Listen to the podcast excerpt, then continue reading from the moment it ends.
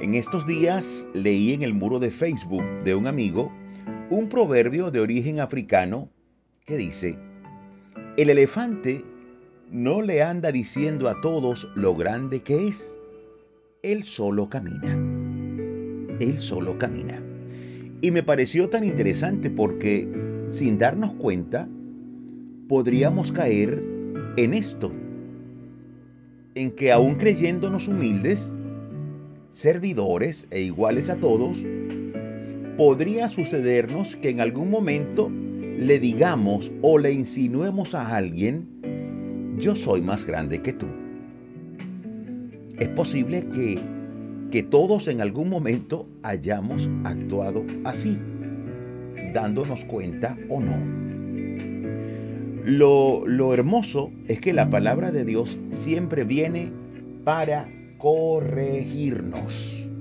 El apóstol Pablo nos dice en la carta a los Filipenses capítulo 2 versículo 3, Nada hagáis por contienda o por vanagloria, antes bien con humildad, estimando cada uno a los demás como superiores a él mismo. Estimando cada uno a los demás como superiores a él mismo. Esto es impresionante.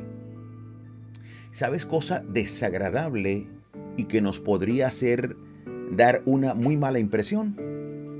Cuando yo le señalo al otro que tengo un título, que tengo un nombramiento o un puesto y de alguna manera, cortés o no, marco distancia entre el otro y yo.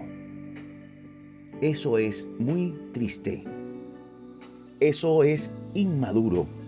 Y definitivamente no es lo que Jesús nos enseña. Él nos dice en Mateo 20, 26, Mas entre vosotros no será así, sino que el que quiera hacerse grande entre vosotros será vuestro servidor. Así que si alguien me llama por mi nombramiento, lo recibo con amor. Pero si alguien por la razón que fuere me llama por mi nombre o de alguna otra manera que no sea ofensiva, por supuesto, debo recibirlo con amor y con madurez. Que sea el otro quien reconozca lo que soy y no que sea yo pidiendo ser reconocido. Y no que sea yo. Proverbios 27.2 dice, alábete el extraño y no tu propia boca, el ajeno y no los labios tuyos. Dios bendiga su palabra y que ella nos ayude a vivir una vida de humildad sincera una vida en amor y en concordia con todos los demás. Yo quisiera orar, quiero pedirte que repitas después de mí estas palabras. Di conmigo, Señor, toda la gloria es tuya. Gracias por lo que soy. Gracias porque sería nada sin ti. Pido tu ayuda para mostrarme amigo para ver a los demás como superiores a mí mismo, a tener empatía y buscar siempre la paz y el buen trato.